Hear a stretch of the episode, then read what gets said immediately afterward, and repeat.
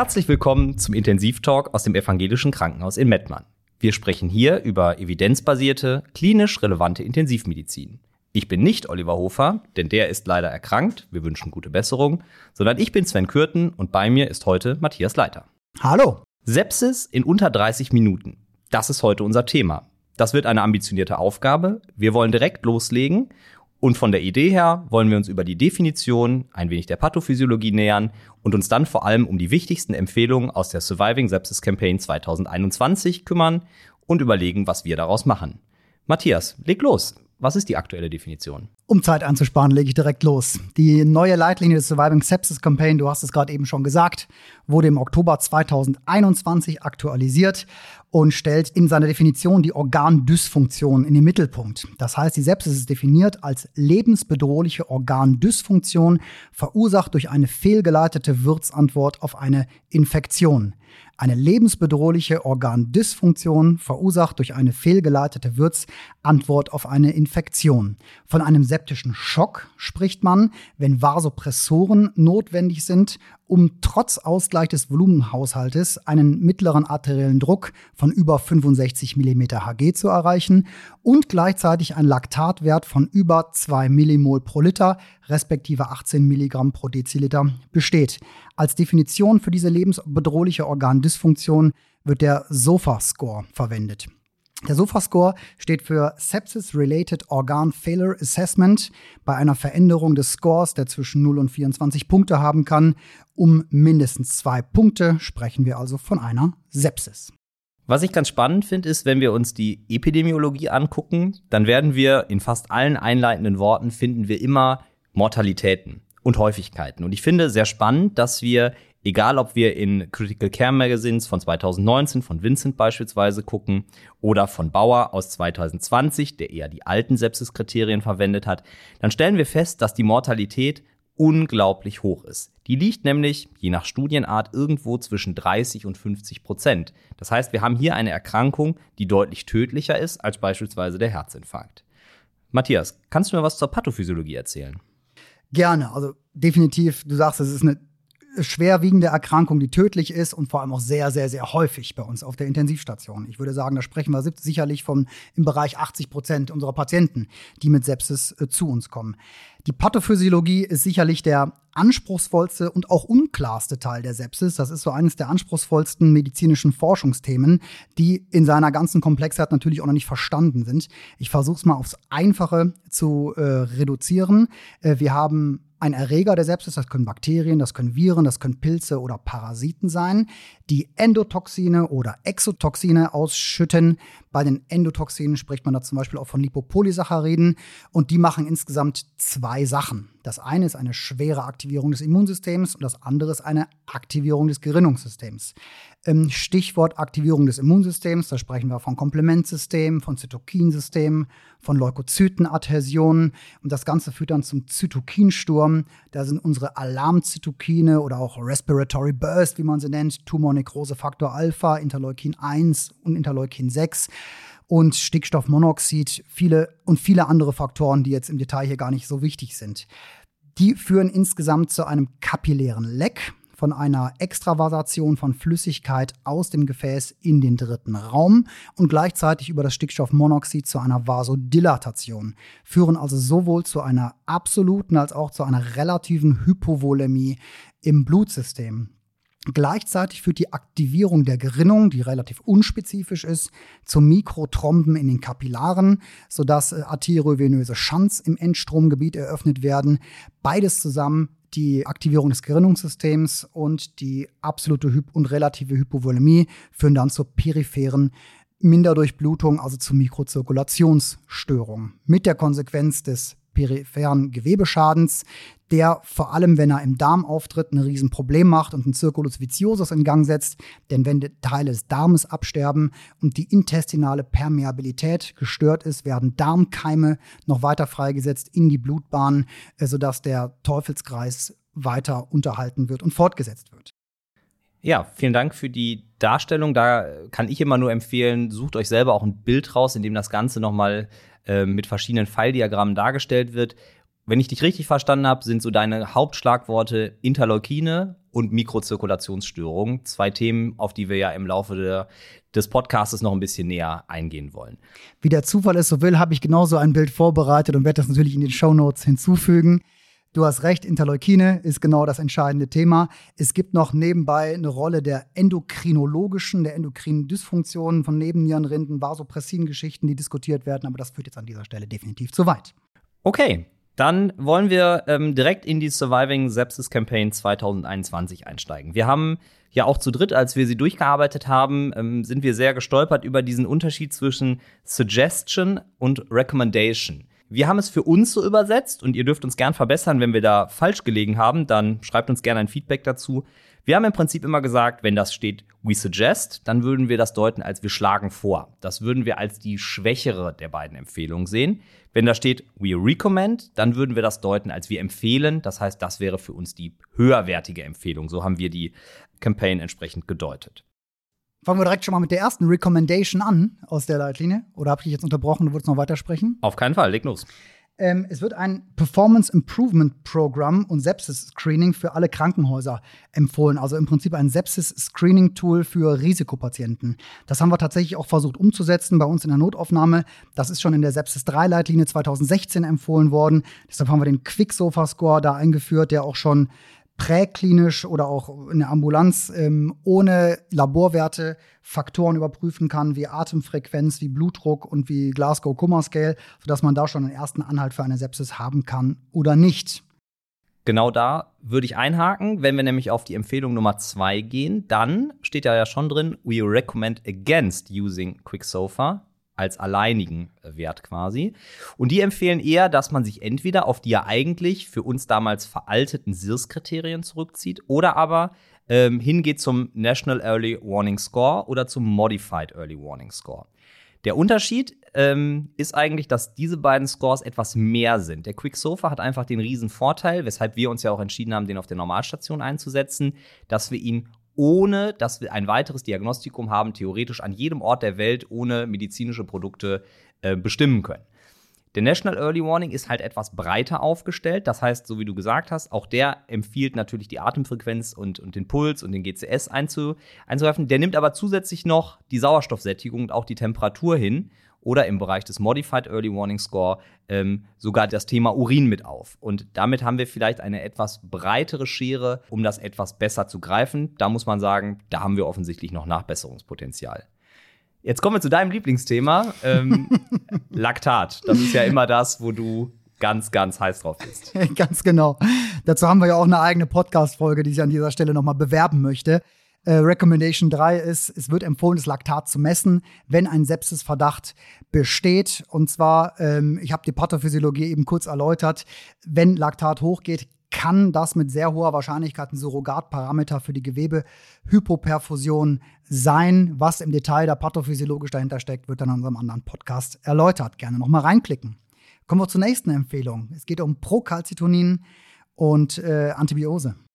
Genau, ein bei uns heiß diskutiertes Thema, weil wir ja schon gemerkt haben und auch gelernt haben über die Evidenz, dass insbesondere der Abfall des PCT uns sehr gut zeigt, ob unser Antibiotikum oder unser Antiinfektivum, was wir nehmen, ähm, gut greift. Spannenderweise gibt es hier in der Empfehlung Nummer 16, auf die wir jetzt eingehen, eine Empfehlung gegen das Nutzen von PCT als Indikator für den Anfang einer Antibiose. Und das ist etwas, was auch wir auf der Intensivstation häufig sehen. Wir bekommen Patienten, die klinisch eindeutig septisch sind, und die nur ein minimales oder teilweise gar kein PCT-Anstieg haben, dann beginnen wir ein Antibiotikum und wir sehen plötzlich am nächsten Tag ist das PCT deutlich erhöht. Das heißt, wir wissen schon, das PCT ist ein sehr schneller Marker, der schnell ansteigt, aber offenbar nicht schnell genug. Die Klinik scheint da weiter zu führen. Und das ist etwas, wo auch wir uns, glaube ich, noch entwickeln können, dass wir sagen, das PCT allein ist es nicht. Der Abfall ja, aber der, der Absolutwert am Anfang reicht nicht aus, um zu sagen, wir fangen keine Antibiose an. Das zweite ist ja, dass die Produktion des PCTs auch reduziert sein kann. Etwas, was wir im Rahmen der Corona-Pandemie lernen mussten, dass beispielsweise das Tocilizumab, und jetzt kommen wir auf das, was du am Anfang ja gesagt hast, als Interleukin-6-Rezeptor-Antagonist die Produktion des PCT artifiziell reduzieren kann. Ich würde direkt überleiten auf den nächsten Teil. Das sind heute etwas härtere Cuts, da sind weniger Übergänge drin. Wir gehen jetzt heute zur antiinfektiven Therapie über. Matthias, möchtest du damit anfangen? Sehr gerne. Thema antiinfektive Therapie. Für den septischen Schock wird empfohlen, die Antibiose innerhalb von einer Stunde zu starten und bei einer in Anführungszeichen normalen Sepsis ohne Schock innerhalb von drei Stunden. Ich wiederhole nochmal die Definition. Septischer Schock, mittlerer arterieller Blutdruck unter 65, trotz Ausgleich des Volumendefizites und Laktat über 2 Millimol pro Liter oder 18 Milligramm pro Deziliter. Dann gibt es die Recommendation 19, die sagt, zwei Gramm negativ wirksame Antibiotika werden nur in Ausnahmefällen empfohlen, wenn bei ein hohes Risiko für eine Multidrug-Resistance von einem Patienten besteht. Häufig versucht man dann gerade Pseudomonaden doppelt abzudenken, beispielsweise mit Piperacillin, Tazobactam und zusätzlich noch Ciprofloxacin dazu. Da gibt es ähm, eine amerikanische, südeuropäische ähm, Gefälle, sage ich mal, mit Risiko für die Multi-Drug-Resistance in dem angloamerikanischen Bereich wird das eher tritt das eher häufiger auf, sodass da mehr mit äh, doppelter Gramm-Negativ-Antibiose-Abdeckung gearbeitet wird. Bei uns in Deutschland haben wir das eher weniger. Das letzte Update in der deutschen Leitlinie war 2018 und die sagen, ich zitiere, wir schlagen vor, dass eine kalkulierte Kombinationstherapie nicht routinemäßig zur Behandlung der Sepsis eingesetzt wird. Ausnahmen sind die bekannten, wo man aus anderen Gründen eine Kombinationstherapie braucht, wie die Community-Acquired Pneumonia, wo man Piperacillin oder, oder Unazid mit Claritromycin oder Azithromycin kombiniert, die Endokarditis, wo man Keime doppelt abdeckt oder ZNS-Infektionen. Es gibt eine Untersuchung von Delen et al. aus 2021 aus sieben Kliniken in den Niederlanden, wo 165 Patienten untersucht wurden und man festgestellt hat, wenn gramnegative Keime doppelt abgedeckt werden, ähm, also zusätzlich mit einem Aminoglykosid oder Phosphomycin, senkt das Ganze nicht die Mortalität, sondern erhöht sie sogar leicht. Zusätzlich ähm, kann man jetzt noch über Pilze diskutieren. Haben wir ein Risiko für Pilzinfektionen? Da würde ich den Ball gerne an dich spielen, Sven. Ja, genau. Ähm, wir haben noch diese Empfehlung 22 und, und 24. Da geht es jetzt um das Risiko einer Pilzinfektion und den Einsatz antiviraler Mittel. Das ist sicherlich was, wo uns die Intensivmedizin einfach von der Normalstation unterscheidet, denn wir haben bei uns in aller Regel ja immunkompromittierte Patienten und die haben einfach ein erhöhtes Risiko einer tatsächlichen Pilzsepsis oder auch einer Sepsis, die ähm, beispielsweise durch Viren ausgelöst werden kann. In der Empfehlung 22 ist, wird einfach nur gesagt, denkt dran, dass es eine geben könnte. Und wenn es eine Pilzinfektion gibt, dann behandelt sie auch. Das ist etwas, wo wir unserer, wo wir meiner Meinung nach schon recht gut sind, dass wir dran denken und dass wir es auch frühzeitig im Zweifel kalkuliert erstmal abdecken und dann frühzeitig absetzen. Für den Einsatz antiviraler Mittel muss man sagen, gibt es weiterhin keine Empfehlung in der Sepsis-Campaign, was aber vor allem daran liegt, dass es einfach gar keine Untersuchungen dazu gibt. Ähm, wir wollen uns aber auf die bakteriellen Septitiden hier konzentrieren. Und da geht es ja vor allem etwas, was wir auch immer viel diskutieren. Wie geben wir die Medikamente? Und dazu, äh, Matthias, Empfehlung 25. Wie dosieren wir die äh, Antibiotika? Ja, die Empfehlung 25 knüpft so ein bisschen an das Antibiose-Thema an, was wir in unserer Antibiose-Folge besprechen. Ähm, und zwar die Kontinu da geht es um die kontinuierliche Kom äh, Applikation von Antibiotika. Und die Empfehlung 25 sagt, eine verlängerte Infusion, also über drei Stunden von Beta-Lactamen, wird zur Aufrechterhaltung des Wirkspiegels nach einem anfänglichen Bolus empfohlen. Die kontinuierliche Infusion ist natürlich auf der Intensivstation ganz gut umsetzbar, auf der Normalstation, wofür die Leitlinie auch gilt, eher nicht so. Aber dann sagt man, wir geben keine Bolusgabe, sondern eine prolongierte Bolusgabe von Beta-Lactam-Antibiotika. Genau, und ich würde die Empfehlung 26 zum Thema Spiegelbestimmung, also ich würde das als Spiegelbestimmung deuten, da steht halt im Prinzip drin, was ihr gebt, das solltet ihr nach pharmakokinetischen und pharmakodynamischen Parametern bestimmen. Das werten wir als, man sollte eine Spiegelbestimmung machen. Auch hier nochmal der äh, Hinweis auf unsere Antibiotika-Folge, hört da gerne nochmal rein ähm, wo wir uns der Target-Studie zugewendet haben. Die größte Studie, die geguckt hat, ist die kontinuierliche Gabe oder vor allem die spiegelkontrollierte Gabe von Antibiotikern von Nutzen, wo die Autoren selber sagen, wir konnten leider nicht zeigen, dass es die Mortalität senkt. Aber was sie zeigen konnten, und das finde ich sehr spannend, wir dosieren ein Drittel der Patienten richtig, ein Drittel dosieren wir unter und ein Drittel über. Und das ist für mich im Prinzip so, als ob wir würfeln, wie viel Antibiotikum wir geben. Ich glaube, aus rein praktischen Überlegungen ein Antibiotikum kann nur wirken, wenn es der richtige Spiegel ist. Und deshalb bin ich der festen Überzeugung, sollten wir Spiegelbestimmung machen. Und das machen wir bei uns auf der Intensivstation im EVK in Mettmann, ähm, indem wir nahezu alle unsere Antibiotika kontinuierlich und vor allem spiegelkontrolliert geben. Vor allem vor dem Hintergrund, dass wir die Antibiotika ja nach Antibiotic Stewardship Empfehlungen möglichst ähm, kurz auch geben wollen, um die Bildung von Resistenzen äh, zu verhindern, spielt das nochmal eine extrem große Rolle. Dass wir sagen, wenn wir eine kurze Therapiedauer haben, und da würde ich kurz einen Exkurs zu, zu Brad Spellberg machen, der 2016 so ein bisschen ähm, stichwortartig das New Antibiotic Mantra gegründet hat und gesagt hat, äh, am Beispiel der ambulant erworbenen Pneumonie ist eine Therapiedauer von haltet euch fest, drei bis fünf Tagen, genauso gut wie sieben bis zehn Tagen. Und das gleiche gilt wahrscheinlich, da gibt es viele Anhaltspunkte für, genauso auch für urogenitale und abdominelle Infekte.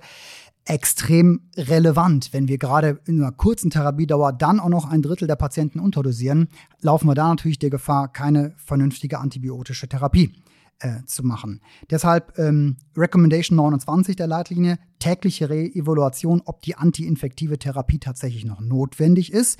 Und tatsächlich geben die uns auch ein Instrument an die Hand, wann wir guten Gewissens Antibiose absetzen können. Und zwar dann, wenn der PCT-Abfall über 90 Prozent äh, des Ausgangswertes ist. Also quasi auf 10% des Ausgangswertes beziehungsweise unter 0,05 Nanogramm pro Milliliter. Also weiter der Trend immer weiter zu kürzere statt längere Therapiedauer. Sicherlich genauso wichtig oder vielleicht noch wichtiger als die äh, antibiotische Therapie ist die Volumentherapie. Sven, was sagt die Leitlinie dazu?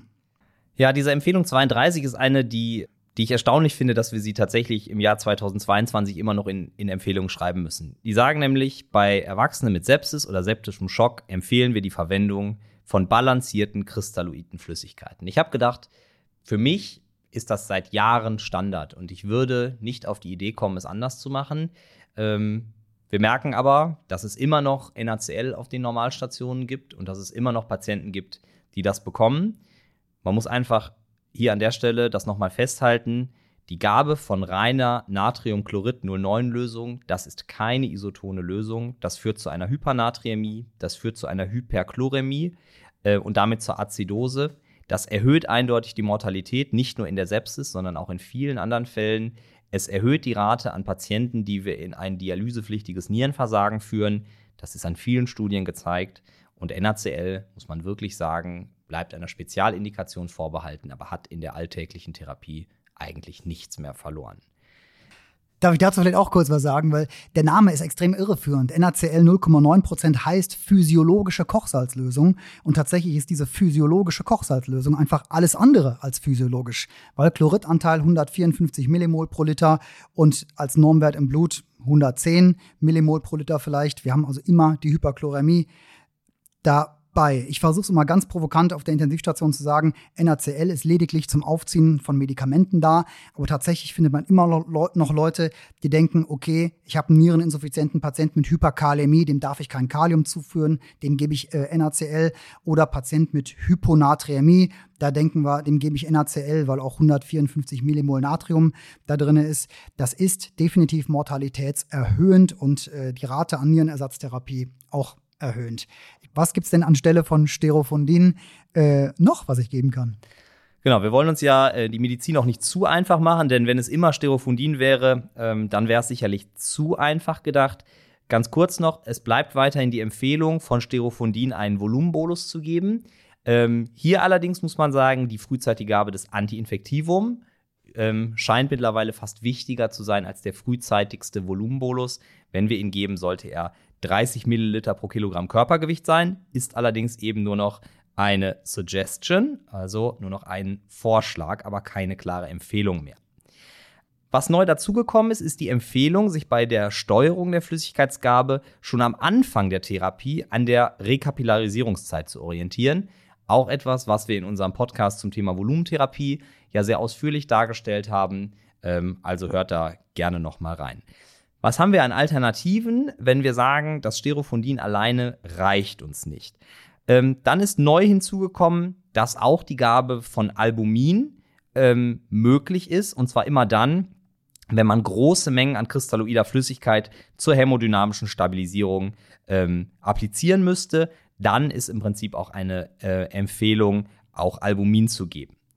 Und was ich noch viel wichtiger finde, ist ja, was ist definitiv nicht empfohlen. Es ist nicht nur das NaCl, sondern es gibt auch eine glasklare Empfehlung gegen das Häs und auch gegen die Gelatine, ähm, vor allem aufgrund der anaphylaktoiden Reaktion.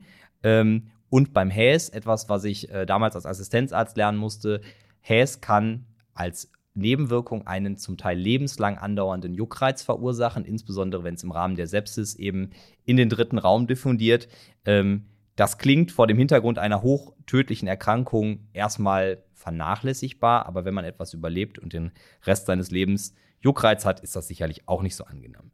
Also Zusammenfassung für die Volumentherapie. Wir bleiben bei den Kristalloiden und da eindeutig ähm, bei der Sterophondin. Es gibt keine Indikation äh, initial für NaCl, keine für Häs und auch keine für Skelafondin.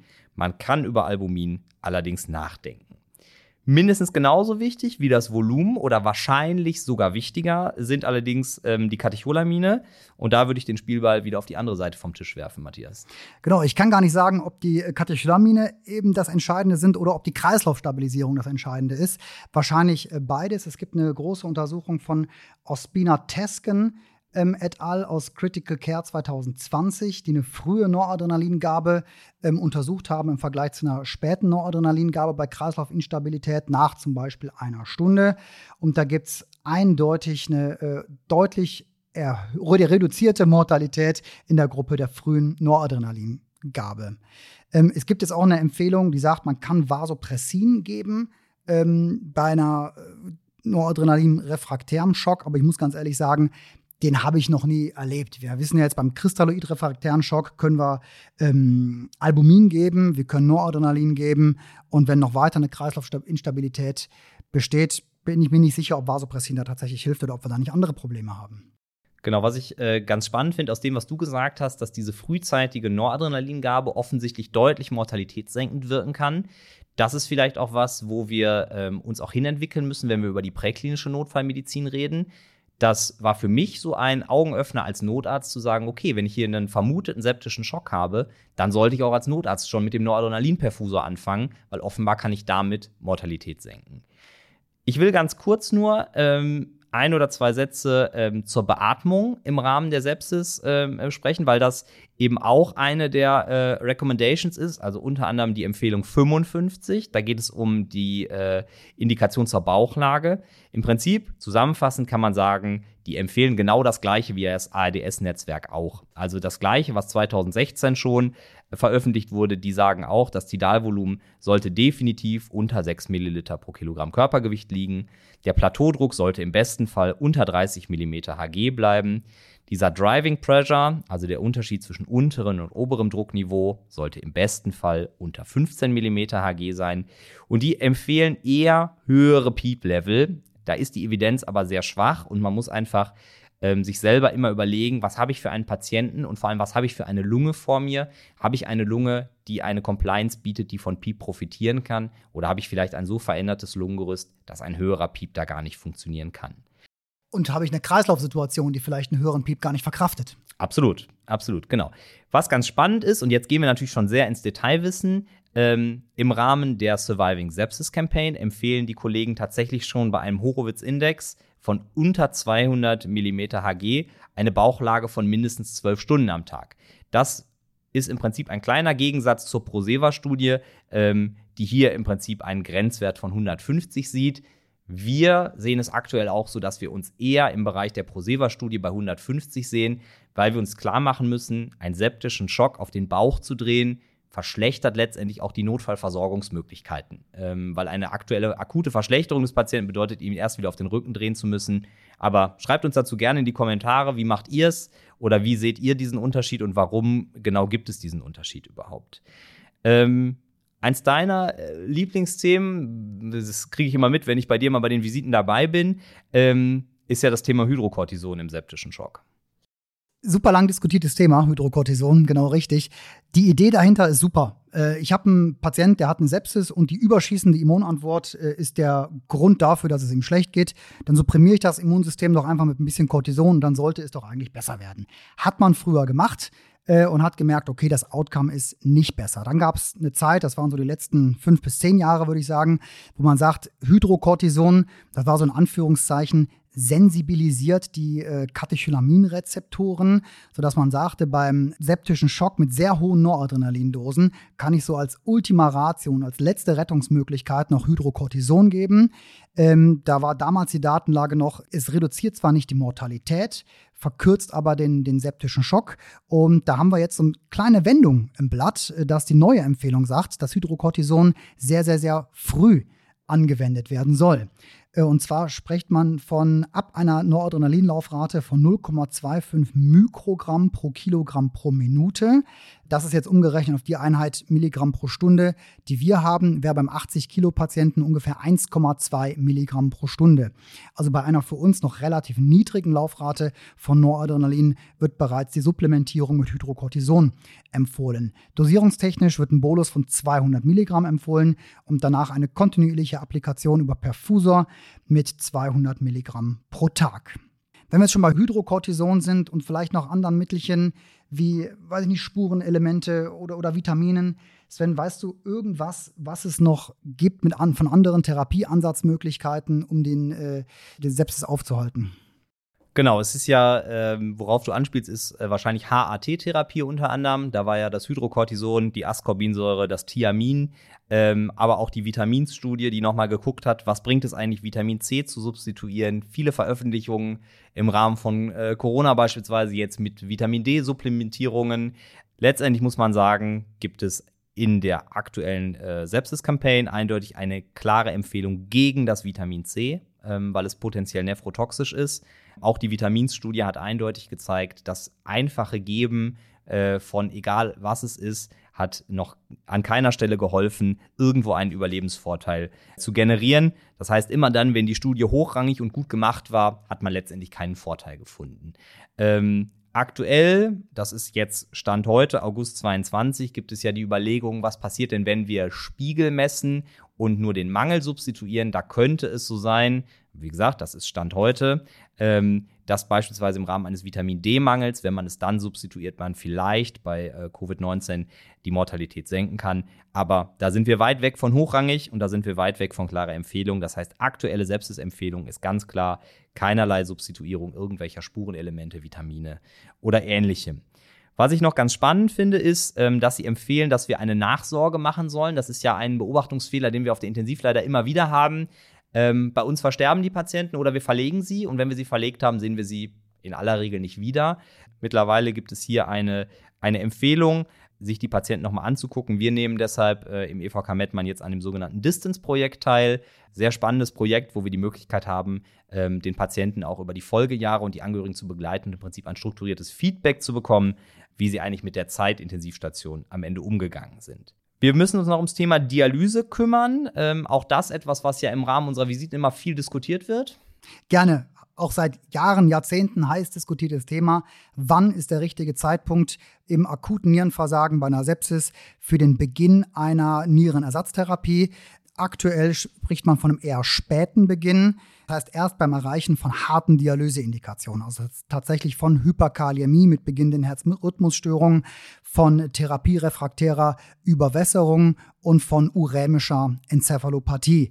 Hintergrund ist folgender: Es gibt so eine START-AKI-Studie aus dem New England Journal Medicine von 2020 steht für Standard versus Accelerated Initiation of Renal Replacement Therapy in Acute Kidney Injury. Das ist wirklich ein kompliziertes Wort. Die getestet hat äh, eine akzelerierte, also früher Beginn einer Dialyse oder einer Nierenersatztherapie versus einer späten, versus späten Beginn einer Nierenersatztherapie. Da ist ganz klar rausgekommen, die Mortalität ist zwar gleich in beiden äh, Gruppen, aber die Nebenwirkung in der Gruppe der frühen äh, Dialysebeginn Patienten und die ähm, bleibende Dialysepflicht ist deutlich höher. Das heißt, wir wollen eher spät mit einer Dialyse anfangen. Dann gibt es noch eine äh, Studie, die das Ganze auf die Spitze getrieben hat. Akiki 2 Studie hieß die aus dem Lancet 2021, ähm, die gesagt hat, wie ist denn, wenn wir sehr spät damit anfangen? Und da ist tatsächlich rausgekommen, äh, zu spät ist nicht gut. Das erhöht die Mortalität. Sprich, wenn der Patient über 72 Stunden oligoanurisch ist beim Akin 3 Nierenversagen und der Harnstoff über 112 ähm, Milligramm pro Deziliter ist, dann habe ich eine deutlich erhöhte Mortalität. Zusammenfassend, später Anfang der Dialysetherapie, aber nicht später als drei Tage nach Anuri. Genau, und dann als eine der letzten Empfehlungen gibt es eine Empfehlung, dass sie weiterhin ähm, sagen, man soll Protonenpumpeninhibitoren einsetzen ähm, zum Schutz vor akuter Gastritis und Magenblutung. Das wundert uns persönlich etwas, da wir aus der aktuellen Evidenz eigentlich gesehen haben, dass der im Krankenhaus ja beinahe inflationäre Einsatz äh, von, egal ob es Omeprazol, Pantoprazol oder all den anderen, dass der eben mittlerweile schon klar ist, dass das zahlreiche Nebenwirkungen hat. Das sind sicherlich langfristig ähm, Dinge wie beispielsweise die Osteoporose. Das ist aber kurzfristig einfach auch die Veränderung des Mikrobioms im Magen-Darm-Trakt ähm, durch die bakterielle Fehlbesiedlung des Magens, die wir haben, möglicherweise eine Zunahme von Pneumonien auf der Intensivstation, sodass wir es anders machen. Wir persönlich schauen uns für jeden Patienten einzeln an, welches Risiko für ein akutes Magenulkus hat der Patient und würden nur Patienten, die ein hohes Risiko haben, tatsächlich auch mit einem PPI versorgen, wenn er nicht von Haus aus schon mit einem PPI eingestellt ist. Und da ist das wichtigste Stichwort die, die fehlende enterale Ernährung. Das ist das, was ich mir aus den Empfehlungen so gemerkt habe. Also im Prinzip nur Patienten mit äh, Schock, die total parenteral ernährt sind, haben eine aktuelle Empfehlung für eine Protonenpumpentherapie. Sobald ein enteraler Kostaufbau begonnen werden kann, kann auf die PPI-Therapie verzichtet werden. Genau, dann kommen wir zum letzten Teil und das ist die Zusammenfassung. Wir persönlich haben uns ein Sepsis-Bundle zusammengebaut, von dem wir glauben, dass es gut funktioniert. Und das Wichtigste für uns ist, wir müssen die Menschen dafür und die Mitarbeiter des Krankenhauses sensibilisieren. Es muss jedem klar sein, eine Sepsis oder ein septischer Schock oder nur ein potenzielle Sepsis sind einfach ein akuter Notfall, der Handlungsbedarf hat. Wenn wir das Ganze erkennen, dann wollen wir screenen. Wir nutzen aktuell den Q-Sofa, werden aber den äh, heutigen Podcast oder die Vorbereitung darauf nochmal nutzen, um zu überlegen, was wir ergänzend dafür tun können, um mit einem vertretbaren Arbeitsaufwand einfach noch besser zu werden. Und unser Sepsis-Bundle besteht auch weiterhin aus dem Volumenbolus, den wir geben, jetzt aber auch der frühzeitigen Katecholamingabe, im Zweifel auch bereits über eine Vigo. Wir wollen eine frühzeitige mikrobiologische Diagnostik und hier mache ich immer noch mal Werbung dafür, wir wissen einfach, dass drei Paar Blutkulturen besser sind als zwei, vor allem wenn sie aus zwei verschiedenen Orten abgenommen werden. Beginnen dann frühzeitig eine Antibiose mit einem Breitspektrum-Antibiotikum, ähm, schauen uns dabei nochmal an, wie ist die potenzielle Resistenzlage für den Patienten, der da vor uns ist. Und wir denken einfach dran, und auch da können wir uns sicherlich noch entwickeln, wenn wir Noradrenalindosen haben, sollten wir noch frühzeitiger an den Einsatz von Hydrocortison denken. Ich würde es vielleicht einfach als so ein vierstufiges Konzept auch nochmal kurz zusammenfassen oder deine, deine Zusammenfassung wiederholen. Ich sage mal, Stufe 1 ist Sepsis als Notfall erkennen. Stichwort Time is Tissue. Schnelles Handeln ist erforderlich. Stufe 2 ist die hämodynamische Stabilisierung. Schnell Katecholamine und Volumen geben. Und da muss explizit gesagt werden, dafür ist kein ZVK erforderlich. Wenn Katecholamine notwendig sind, dürfen die gerade in der Initialphase auch über einen peripheren Venenkatheter gegeben werden. Stufe 3 ist Mikrobiologie gewinnen. Drei Paar Blutkulturen, wie du sagst, ist besser als, äh, besser als zwei Paar. Und Laktatmonitoring. Das Ganze darf aber nicht die Gabe von Antibiose, was dann die nächste Stufe wäre, oder die OP als äh, Fokus, als chirurgische Fokussanierung aufschieben bzw. verzögern. Wie immer findet ihr die von uns angesprochenen Studien in den Show Notes. Wir hoffen, es hat euch gefallen und wir hören uns bald wieder.